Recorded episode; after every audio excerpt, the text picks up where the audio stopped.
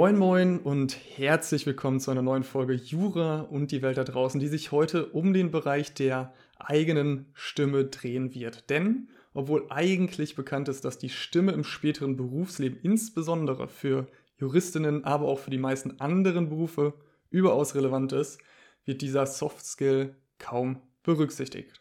Deshalb freue ich mich umso mehr, dass ich heute Ute Bolz-Fischer als Expertin begrüßen darf. Liebe Ute, schön, dass es geklappt hat. Schön, dass du hier bist. Ganz herzlichen Dank für die Einladung. Zu Anfang möchte ich dich den Leuten ganz kurz vorstellen. Du hast an der Goethe-Uni Frankfurt studiert und bist Stimmbildnerin, Sängerin und Musikwissenschaftlerin mit dem Schwerpunkt Musikpädagogik und Theaterwissenschaften. Auf die Stimmbildung von Juristen hast du dich spezialisiert und auch schon langjährige Erfahrung in diesem Feld und auch aus deinem familiären Umfeld sammeln können. Ich glaube, das ist so das Allergröbste, die so die Kerninformation über dich, aber möchtest du noch etwas ergänzen?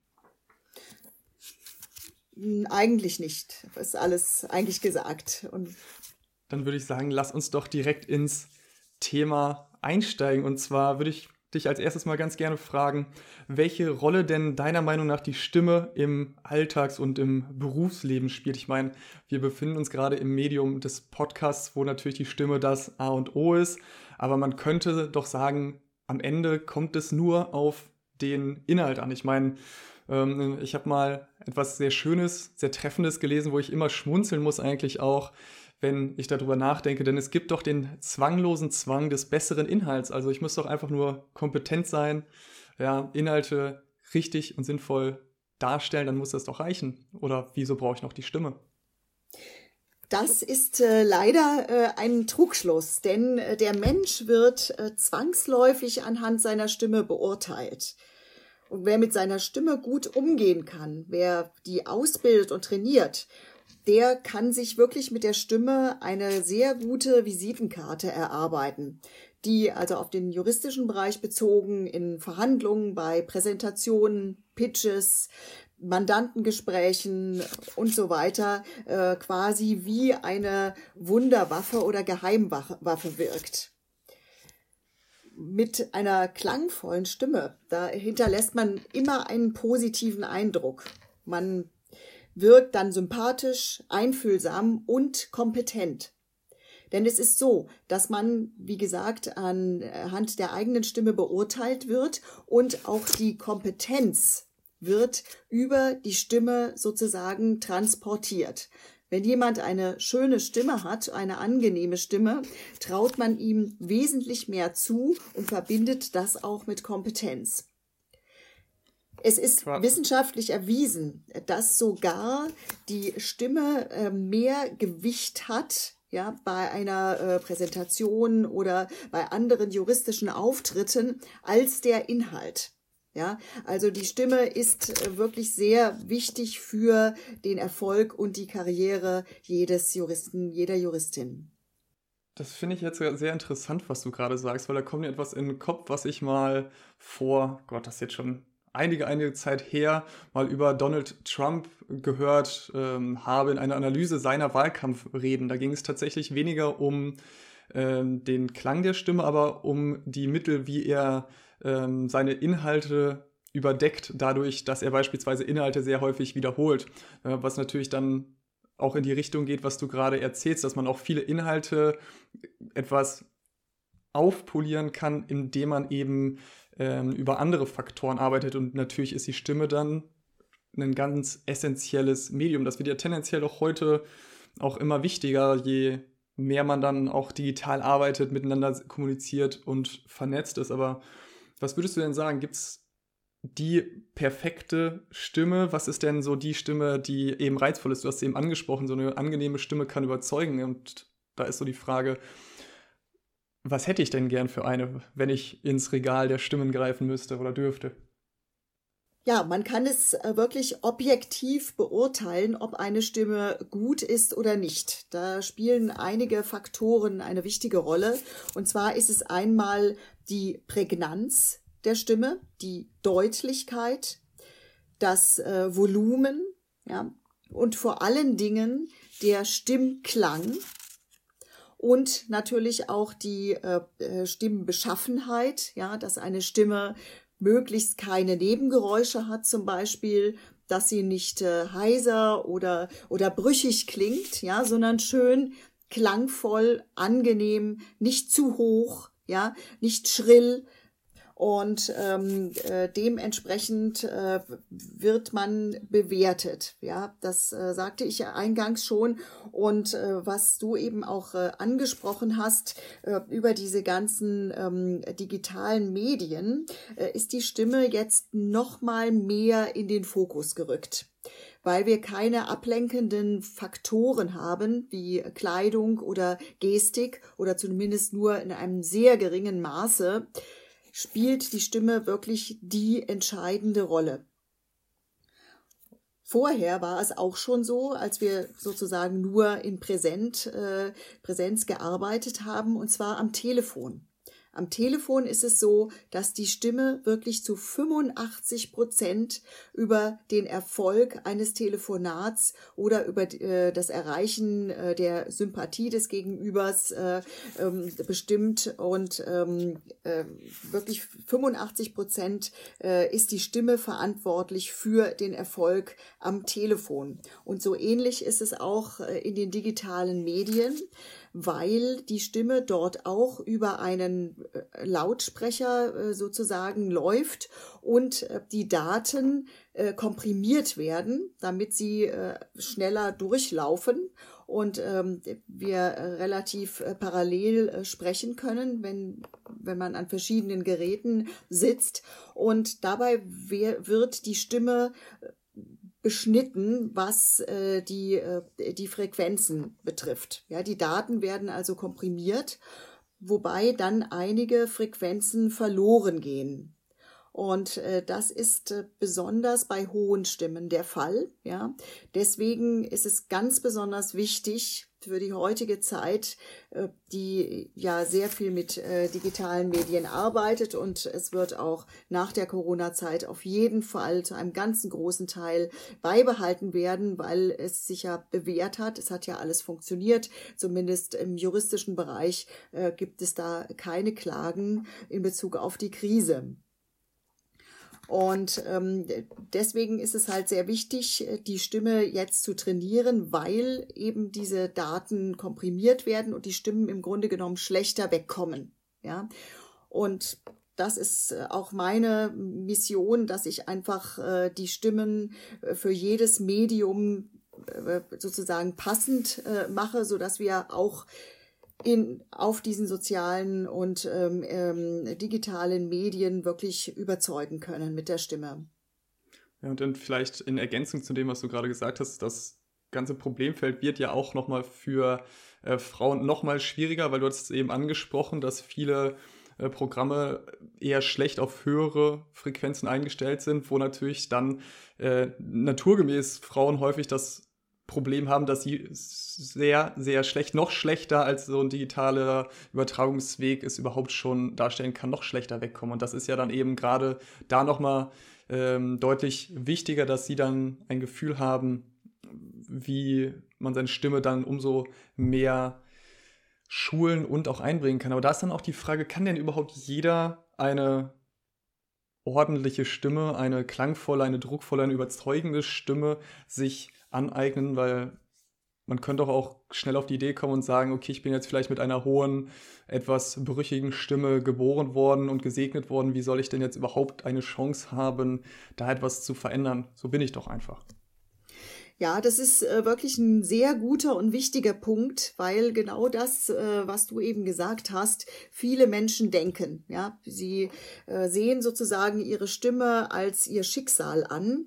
Das ist aber überhaupt nicht richtig. Man muss das äh, so vergleichen. Die äh, Stimmbänder sind ja Muskeln. Ja, und genauso wie man im Fitnessstudio äh, alle möglichen Muskeln trainieren kann, so kann man auch die Stimmbänder, die ja wie gesagt Muskeln sind, ebenso trainieren. Ja, und da gibt es äh, keine Unterschiede, dass man das beim, äh, bei einem so äh, praktizieren kann und bei dem anderen nicht, sondern jede Stimme lässt sich bilden.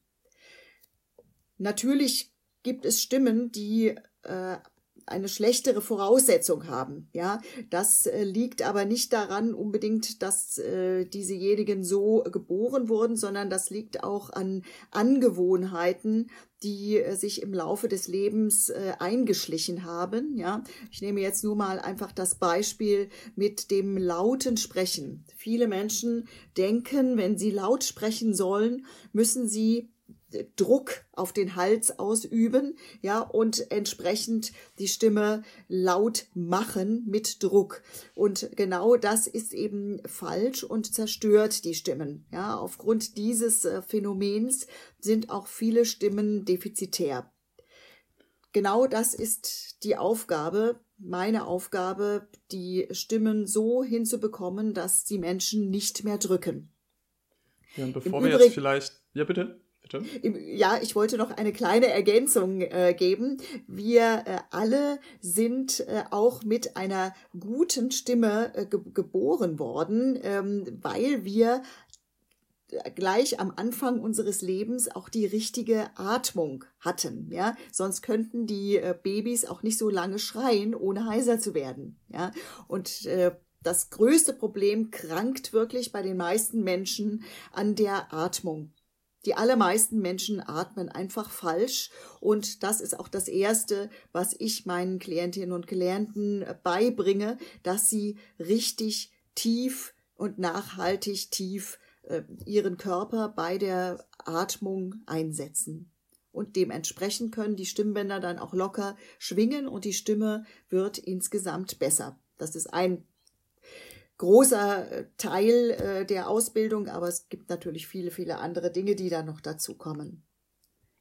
Und bevor wir jetzt gleich tatsächlich so ein bisschen in die Richtung eintauchen, wie denn man die Möglichkeit hat, seine Stimme etwas zu schulen, hätte ich tatsächlich noch mal ganz kurz einhaken wollen bei dem, was du gerade eben über die schlechten Angewohnheiten gesagt hast. Du hast jetzt eben beispielhaft eben dieses druckvolle Sprechen, wenn man versucht hat oder versucht laut zu sprechen, erwähnt. Aber was gibt es denn noch so an typischen Fehlern? Weil ich finde, häufig hilft es, quasi sich erstmal seiner Be äh, Fehler bewusst zu sein und Dingen, die man vielleicht auch die Jahre lang gemacht hat, ohne dass sie tatsächlich Nutzen bringen, wenn man ähm, das sich einmal vor Augen geführt bekommen hat. Also was gibt es dann noch an Angewohnheiten, die man vielleicht mit sich schleppt, aber eigentlich gar nicht so gut für die Stimme sind? Ja, das größte Problem äh, hatte ich eben gerade angesprochen, aber ich muss es jetzt noch einmal sagen in einer anderen, äh, aus einem anderen Blickwinkel heraus, und zwar die Atmung. Die allermeisten Menschen atmen in den Brustbereich hinein, wahrscheinlich deswegen, weil dort die Lungen sind. Und äh, aufgrund dessen äh, entsteht Folgendes, und zwar die, der Kehlkopf wird nach oben gedrückt und der Hals wird verengt. Ja, das bedeutet, dass die Stimmbänder nicht mehr richtig schwingen können. Dieses wiederum bedeutet, dass die Stimme aufgrund des äh, mangelnden Schwingens der Stimmbänder äh, nicht mehr klar, klar ist, sondern eher heiser oder, oder brüchig wird und sogar dann auch im schlimmsten Fall teilweise aussetzen kann. Ja, sie ist nicht belastbar mehr. Und ja, die Atmung ist eigentlich das, was, äh, also der größte Faktor, weswegen stimmliche Defizite entstehen. Und das Witzige ist ja, das kann ich jetzt aus meiner Ausbildung zum Physiotherapeuten etwas ergänzend hinzufügen. Wirklich viele Leute haben auch große, große Probleme, mich eingeschlossen, so ehrlich will ich sein, die Bauchatmung zu aktivieren. Ja, was natürlich auch sehr viel durch die heutige äh, ja, Schreibtischtätigkeit verstärkt wird, die natürlich vieles außer gut ist für ein gesundes und ähm, erfolgreiches Atmen, weil einfach die Körperhaltung natürlich auch mit Mitleidenschaft gezogen worden ist.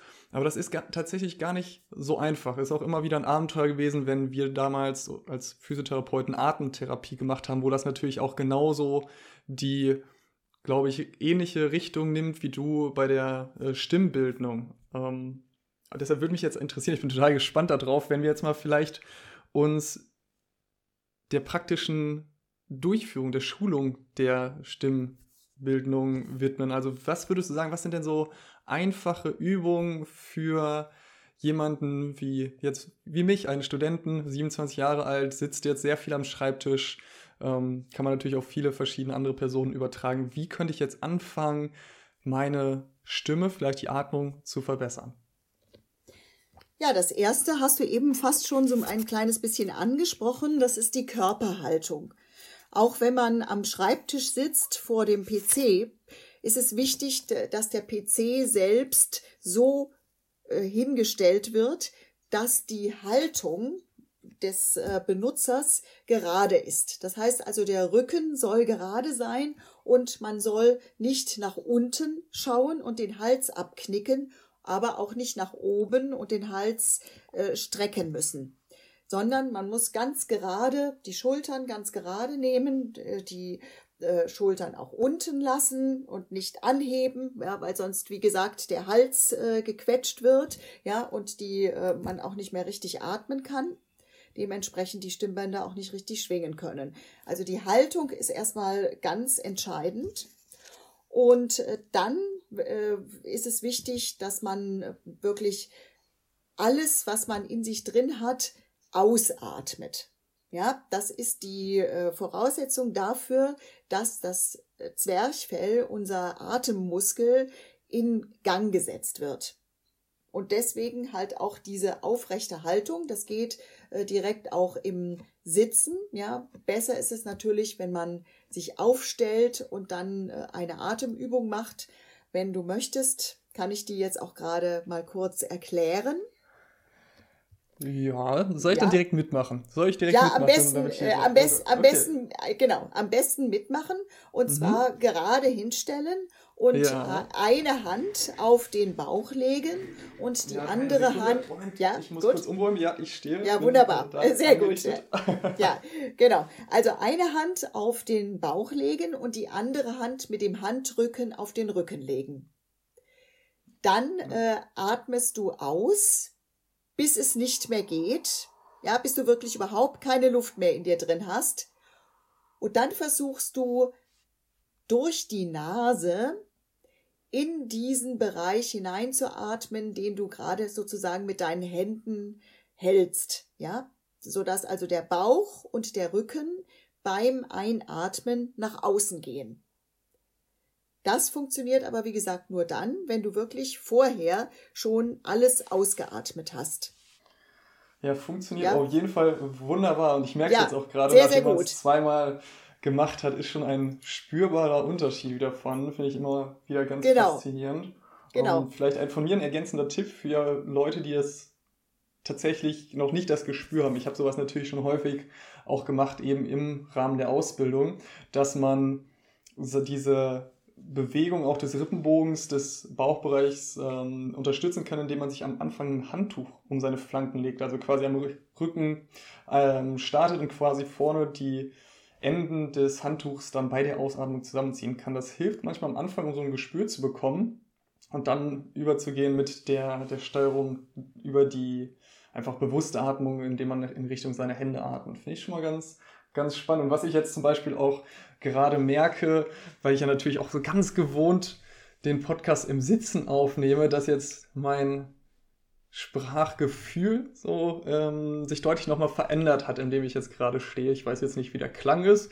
Das werden wir dann am Ende bei der Aufnahme sehen, aber ich bin sehr zufrieden auf jeden Fall. Okay, das ist schon mal eine schöne Sache und auch ja was, was man tatsächlich recht unproblematisch nebenbei machen kann. Das sind ja Sachen, die, wenn man ein bisschen geschult ist, sehr unauffällig durchzuführen sind. Wenn ich jetzt mal mir das vorstelle als Jurist oder Juristin später, steht man oder als Student oder Studentin steht man vielleicht vorm Prüfungssaal, später vorm Gerichtssaal und will sich nochmal vorbereiten. Ist das ja auch was, was man tatsächlich einstreuen kann? Oder gibt es da vielleicht noch Sachen, wo du sagen würdest, die könnten vor dem Ernstfall in der Vorbereitung einem auch nochmal helfen, sich und seine Stimme vorzubereiten. Und ich hoffe, ich darf so frei aus dem Nähkästchen plaudern, dass wir unseren Aufnahmetermin äh, zeitlich verschoben hatten, weil du noch einen Vorbereitungstermin hattest für einen deiner Klienten, weil ich glaube, der oder die, ich bin mir jetzt gerade nicht sicher, was du gesagt hattest, ähm, noch ein, ja, einen wichtigen Termin hatte, wo er gerne deine Vorbereitung, deine vorbereitende Hilfe mit in Anspruch nehmen kannst. Was, was machst du dann mit den Leuten? Ja, ich will jetzt mal ein paar Sachen noch äh, herausgreifen, die unproblematisch äh, äh, zu praktizieren sind, ohne dass ich sozusagen dabei bin. Und zwar wichtig ist auch, dass wir beim Sprechen einen offenen Hals haben. Ja, nur dann können die Stimmbänder auch wirklich locker schwingen. Wir öffnen den Kiefer ganz weit, bis der Gähnreflex ausgelöst wird und sind dann sozusagen in der Gähnposition. Dabei öffnet sich dann auch der Hals ja, und äh, wir gewöhnen uns dann im Endeffekt auch daran, beim Sprechen den Kiefer wirklich zu betätigen, sodass die, die Worte und die Silben wirklich nach vorne herauskommen und nicht äh, sozusagen in uns versacken. Ja. Wenn die Stimme schön draußen sitzt, dann äh, muss man auch nicht mit seinem Hals drücken. Das ist jetzt alles sehr vereinfacht gesagt. Das ist natürlich ein Prozess, wie äh, im Fitnessstudio man auch andere Muskeln trainiert. Aber dieses Öffnen der, des Kiefers, dieses extrem weite Öffnen, äh, äh bis der Gähnreflex auslöst, gelöst wird, das äh, kann man auch äh, wirklich vor einem Vortrag dann nochmal äh, praktizieren. Außerdem wird der Stress, der sich an den äh, Schläfen und äh, am Kiefergelenk festgesetzt hat, durch diese Übung auch wieder sozusagen auf den Nullpunkt geführt. Ja, wo du jetzt gerade den Stress an den Kiefer, in den Kieferbereich und Schläfen ansprichst, kam jetzt gerade ein Bild aus meiner Ausbildung in den Kopf, wo man früher, also es ist ja jetzt auch schon sieben Jahre, sechs, sieben Jahre mittlerweile her, dass ich das tatsächlich mal äh, gelernt hatte, wo man auch ganz viel mit, äh, mit, mit, wie nennt sich das denn, mit Kronkorken gearbeitet hat, die man dann in den Mund genommen hat, um dann äh, darin seine Stimmmuskulatur und Kiefermuskulatur zu regulieren. Sowas kommt bei dir bis jetzt gar nicht vor. Ist das, könnte ich mir gut vorstellen, veraltet oder ähm, greift man auf sowas tatsächlich auch noch zurück? Also ich muss ehrlich gesagt sagen, das äh, mache ich nicht, weil mir das äh, zu lang dauert auch mit diesem äh, mit diesem Korken. Ja, wichtig ist, dass wir das Kiefergelenk trainieren und äh, wenn du dann äh, einen Korken äh, im Mund hast, ja, dann trainierst du nicht wirklich das Kiefergelenk. Der Kiefer muss von selbst aufgehen und dazu braucht man wirklich dieses dieses extreme D dehnen. Ja, ich mache das dann äh, etwas anders, indem dass ich äh, äh, die Klientinnen und Klienten lehre, zwischen den Backenzähnen immer, auch wenn man den Mund zu hat, ja, ein so ungefähr 0,5 bis 1 Zentimeter Platz lässt, ja, so dass der Kiefer schön hängen kann. Aufgrund mhm. dieser Position kann sich auch der Hals und der Kiefer nicht verkrampfen. Ja, und die Zähne danken sein wahrscheinlich auch äh, gleichzeitig, weil wenn man die natürlich, auch, das ja. merke ich natürlich jetzt auch, äh, wo du es gerade ansprichst, das fällt mir auch immer mal wieder so auf, aber ganz automatisch bin ich persönlich auch jemand, der eher äh, die, die, den Kiefer geschlossen hat, die Zähne aufeinander hat und deshalb auch unter anderem den Kiefer sehr wenig beim Sprechen bewegt. Das merke ich jetzt gerade, wo du es gesagt hast, umso deutlicher, weil das ist mir auch noch nie so bewusst gewesen tatsächlich, wie wenig man oder wie wenig ich in dem Fall mit dem Kiefer tatsächlich arbeite. Das ist auf jeden Fall etwas, wo ich glaube ich in Zukunft dran arbeiten möchte. Vielleicht sprechen wir uns ja in Zukunft irgendwann nochmal und du stellst einen grandiosen Unterschied fest, dann ist es auf jeden Fall ja. auf dich zurückzuführen. genau. Mhm. Und ähm, jetzt haben wir uns schon ein wenig damit beschäftigt, wie man sich quasi im Alltag ähm, zu Hause vorbereiten kann, wie man ein wenig seine Stimme schulen kann. Wie ist es denn in den Ernstsituationen, in den Notsituationen, wenn ich jetzt zum Beispiel Lampenfieber habe, bei einer Prüfung bin und merke, okay, meine Stimme kommt ins Schlingern, ich fange an zu zittern, ich verschluck vielleicht Worte. Was würdest du sagen, wie kann ich mir da wieder behelfen? Also ich finde es immer sehr hilfreich, mache ich vor allem gerne beim Sport ähm, als Tennisspieler kann man das ganz gut in Seitenwechseln machen oder zwischen den Punkten, dass man eben wieder über die Atmung geht. Was ich sehr angenehm finde, ist eben dieses lange Ausatmen. Ähm, ich modifiziere es manchmal ganz gerne, dass ich die Lippen noch ganz leicht aufeinander liegen lassen habe, dass, dass, dass der Atemfluss so ein bisschen abgebremst ist, was äh, insbesondere übrigens bei Leuten, die an Lungenerkrankungen, zum Beispiel Asthma ähm, und ähnliche vergleichbare ähm, Erkrankungen haben, sehr, sehr gut hilft. Aber was würdest du sagen? Wie kann ich mich ganz unauffällig in so einer Ernstsituation retten? Ja, du hast es im Grunde genommen eben schon angesprochen. Äh, das A und das O ist wirklich die Atmung.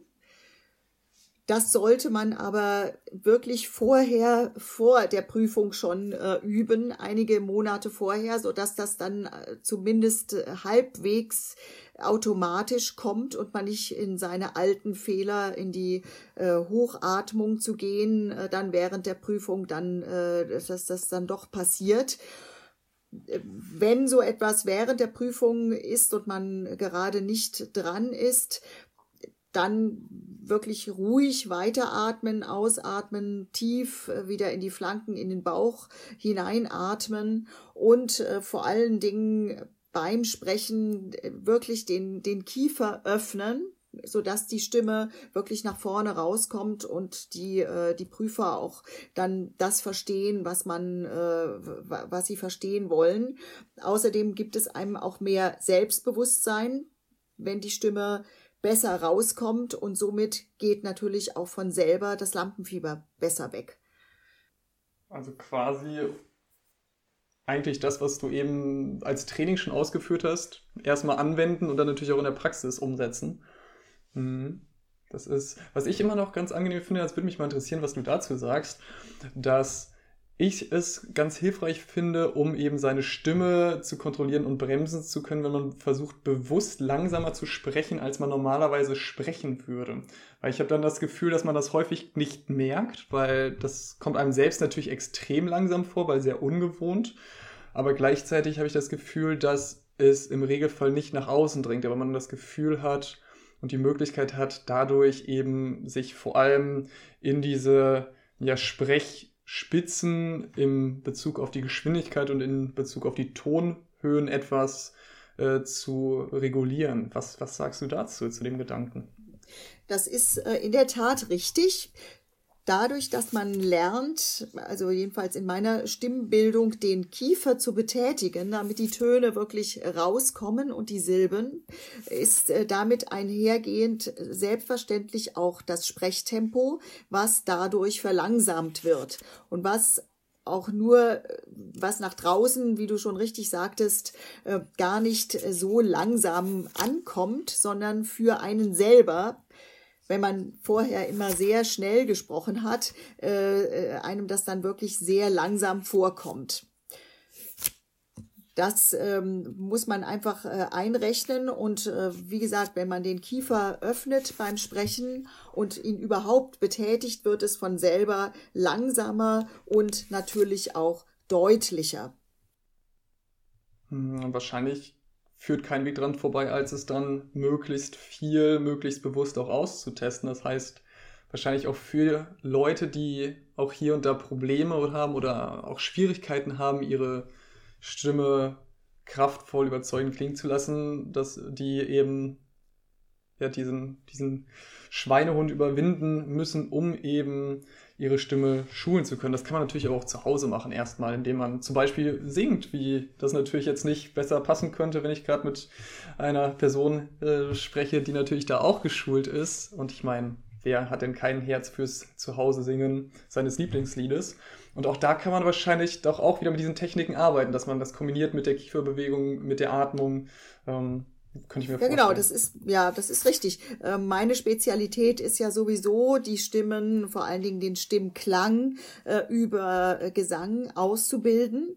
Äh, nur das Ding ist, ähm, ist, man sollte da schon wirklich ein gewisses äh, technisches Know-how haben, denn äh, falsch gesungen, ja, äh, da ist es dann besser, man singt gar nicht, weil äh, die meisten Menschen auch beim Singen wirklich den Hals betätigen und ihn sozusagen malträtieren, ja. Und dann ist das Ganze natürlich eher destruktiv. Wenn man es richtig einsetzt und wirklich ohne Halsdruck äh, lernt zu singen und seine Resonanzräume dann auch entsprechend äh, ausnutzen lernt, dann äh, wird die Stimme auch insgesamt vom Klang her sich äh, verändern und äh, so dass man auch überhaupt keinen Druck mehr vom Hals her dann braucht. Ja, aber das muss man lernen. Das ist äh, eine Technik, äh, so wie äh, ein, ein Goldschmied äh, sozusagen dann Ringe äh, produziert. Das ist, ist einfach ein Handwerk. Ja.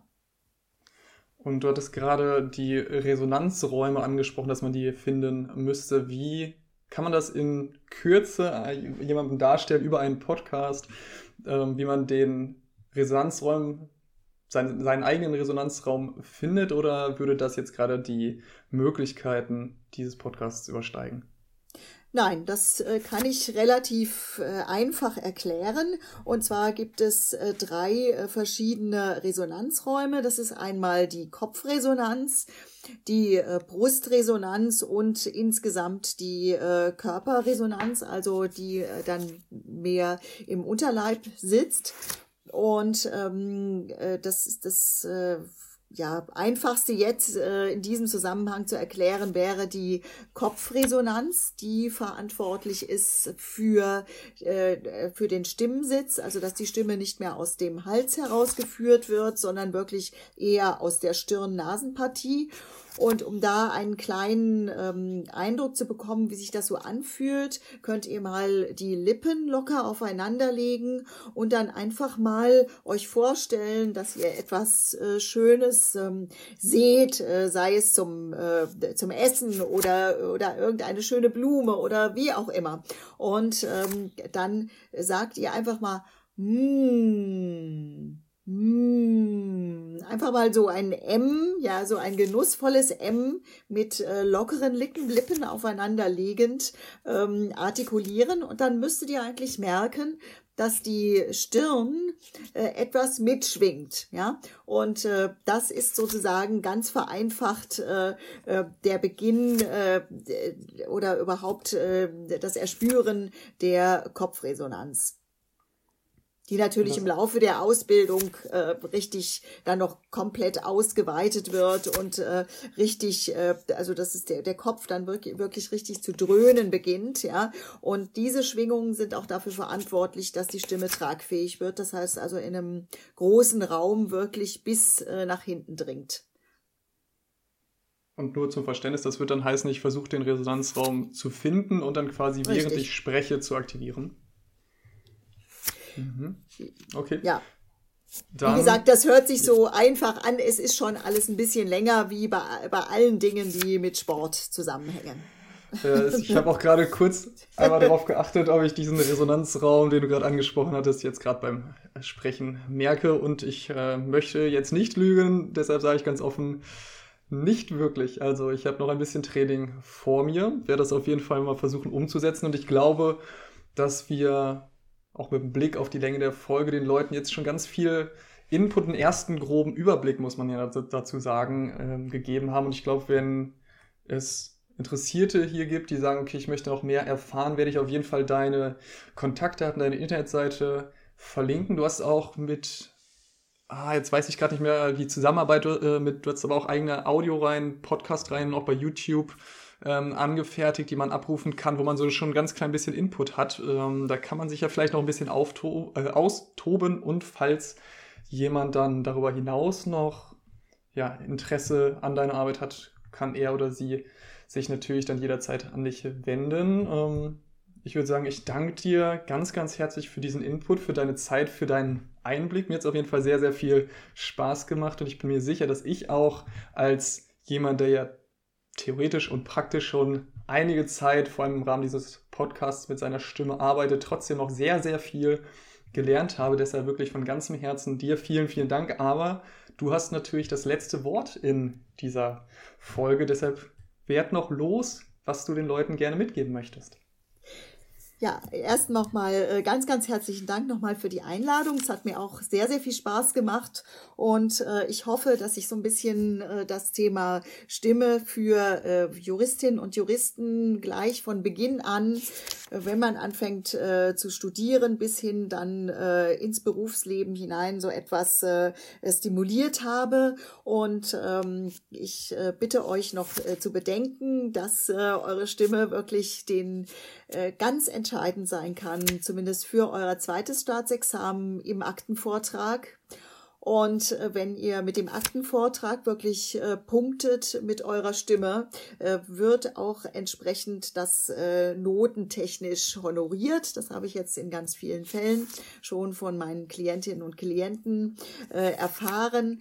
Und äh, damit könnt ihr wirklich eure Note nochmal richtig verbessern und dann auch entsprechend äh, im Berufsleben dann äh, den, äh, den Job euch wählen, den ihr möchtet, weil es ist ja doch immer noch sehr, sehr notenabhängig in, äh, im juristischen Bereich. Ja, äh, ich wollte euch einfach mitgeben, kümmert euch wirklich bei Zeiten um die Stimme, dann wird sie auch lange in eurem Berufsleben durchhalten und ihr habt einfach mehr Spaß, weil ihr wirklich einfach äh, erfolgreicher seid, denn über die Stimme wird Vertrauen aufgebaut und das ist das, was Juristinnen und Juristen brauchen, egal ob sie dann Anwältin oder Anwälte oder Richter äh, werden.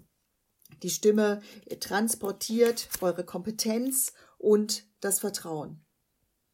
Ich glaube, mit diesen wundervollen Worten können wir diese grandiose Folge auf jeden Fall beenden. Ute, ich wünsche dir alles, alles Gute und bin mir sicher, dass wir uns in Zukunft nochmal sprechen werden.